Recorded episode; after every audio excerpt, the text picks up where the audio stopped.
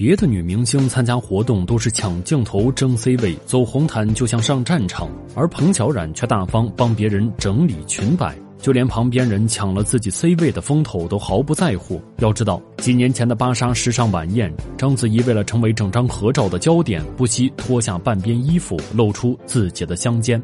彭小冉却成全了别人的美，丢掉了自己的 C 位。而像她这么大方的女明星，娱乐圈恐怕找不出第二个。他不仅在出席活动的时候帮助别人，在参加综艺的时候也处处为别人着想。在综艺节目《演员请就位》中，他演绎的紫霞仙子被称为朱茵之后最美紫霞。在《我们与恶的距离》中的表演更是可圈可点。但今年结束后的拉票环节，他竟帮别人吆喝。当时，彭乔冉与搭档的演员郭俊辰一同站在舞台上。他们原本是队友，但两人之中只有一个可以晋级。这时的彭小冉没有替自己说话，反而告诉大家那天是郭俊辰的生日，希望大家能够祝他生日快乐。估计此时的男主角郭俊辰也是一脸懵逼，毕竟娱乐圈可是向来明争暗斗，多少人为了一个机会、一个名额挤破脑袋，而彭小冉却没有美言自己，或者向导演讲述自己这几日以来拍摄的不容易。反而将自己的机会给了队友，或许是在娱乐圈的多年打拼，让他明白了这一行里人情的冷漠、温情的珍贵。因此，他真真切切的希望队友能够在生日这一天体会到一点温暖。最后，郭俊辰晋级，而彭小冉遗憾离场。有人觉得彭小冉太假，他做的这些只不过是为了树立善良人设；也有人觉得他是真的人美心善。而为对手拉票也只是单纯的祝福，但大部分观众还是对他的淘汰结果感到惋惜。毕竟他的演技和人品都不错，在娱乐圈里十分难得。不过能被这么多的人注意到，他已经相当满足。毕竟在成名之前，他曾经默默无闻了许多年。二零一三年，彭乔冉刚刚毕业，家境一般，没有背景，但中国传媒大学的毕业证让他成为了爱奇艺的节目主持人。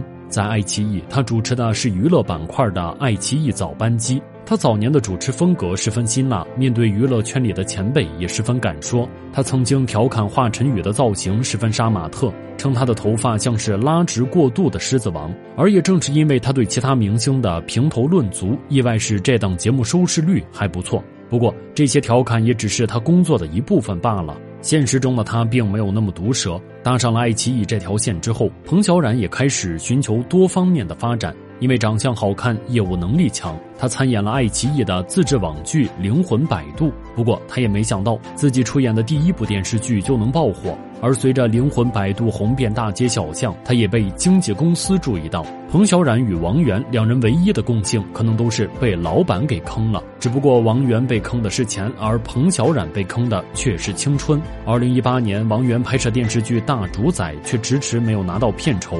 根据知情人士透露，《大主宰》的片酬其实已经被打到了他老板工作室的账户上，但因为其老板出事儿被封杀，王源的工资才迟迟没有发放。当时，王源的粉丝。们也掀起了一场相当激烈的讨薪风暴，最终以王源与其工作室解约而告终。但很多人都不知道的是，当年倒霉的彭小苒也签约了那家工作室。彭小冉因为出演《灵魂摆渡》而被某家经纪公司看中，成为了一名签约艺人。原本彭小冉以为自己能够叱咤娱乐圈，开启自己的演艺之路，但还没正经演什么戏，老板就先倒台了。只不过他并没有像王源那样跑路，反而十分珍惜老板的知遇之恩，继续踏实演戏。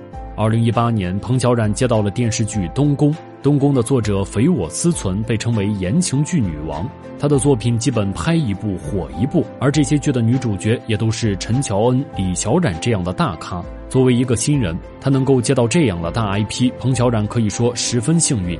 但网友们却担心，她这样一个没有名气的演员会毁掉经典。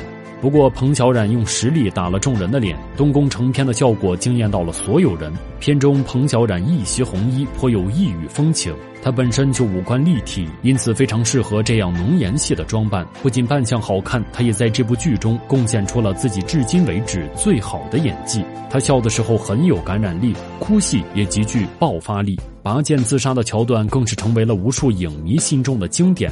许多网友都表示自己被虐得肝疼，更有人表示彭小冉演得太虐了，自己再也不敢看第二遍。而彭小冉也因为这部戏一战成名，娱乐圈也终于有了他的一席之地。不过，似乎是因为成功的太快，东宫播出之后，他立马遭到了质疑。有人揭秘说他与冯小刚有着不可告人的亲密关系，更有人表示他是靠着制片人的潜规则得到的这部资源。一时间谣言四起，谁也不知道真相是什么。不过佛系的彭小苒并没有出面解释，但细心的粉丝却指出了谣言背后的漏洞。谣言认为彭小苒是冯小刚的金丝雀，但实际上两人并没有太多的交集。他们唯一一次同框还是《我不是潘金莲》路演活动的现场，而那时的彭小苒还是一名主持人，主持电影的巡演也只不过是他工作上的内容。况且，如果两人真有什么不可告人的关系，那以冯小刚的影响力，一定会介绍他许多电影资源。但当时彭小苒的资源并不好，除了大火的东宫以外，出演的都是一些小成本的网剧。即便是东宫，也没请什么大咖，启用的全都是没有名气的新人。而且在东宫播出之前，谁也没有料到这部剧能够这么火。毕竟现在流行的是美美的小甜剧，而东宫却是不折不扣的虐心惨剧。因此，彭小苒能够火，完全是出于他自己的专业能力和还不错的演技。不过，依靠东宫爆火的彭小苒，却在其他节目上惹出了不少幺蛾子。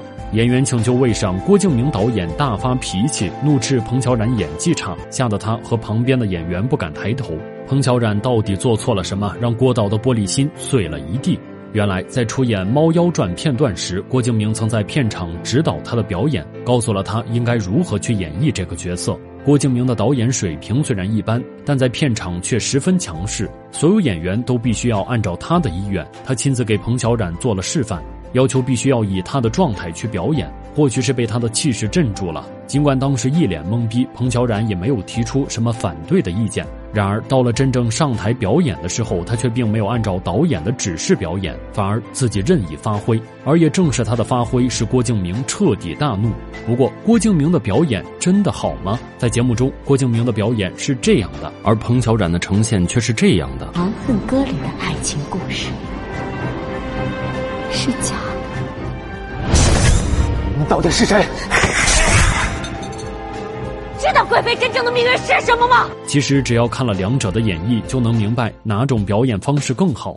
在这场戏中，彭小苒的表演更加自然和流畅，更加符合当时的场景。不仅如此，他的表演也受到了大多数观众的喜爱。而郭敬明的独断专行倒是引起了不少观众的质疑。有网友认为他的导演能力不行，导不出什么好片；也有人觉得他过于强横。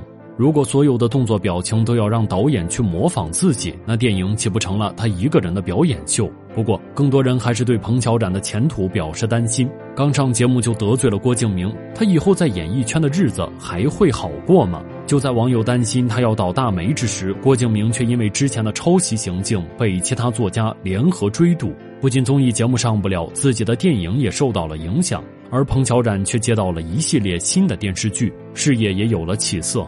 电视剧《军九龄》中，他搭档金瀚出演女主角。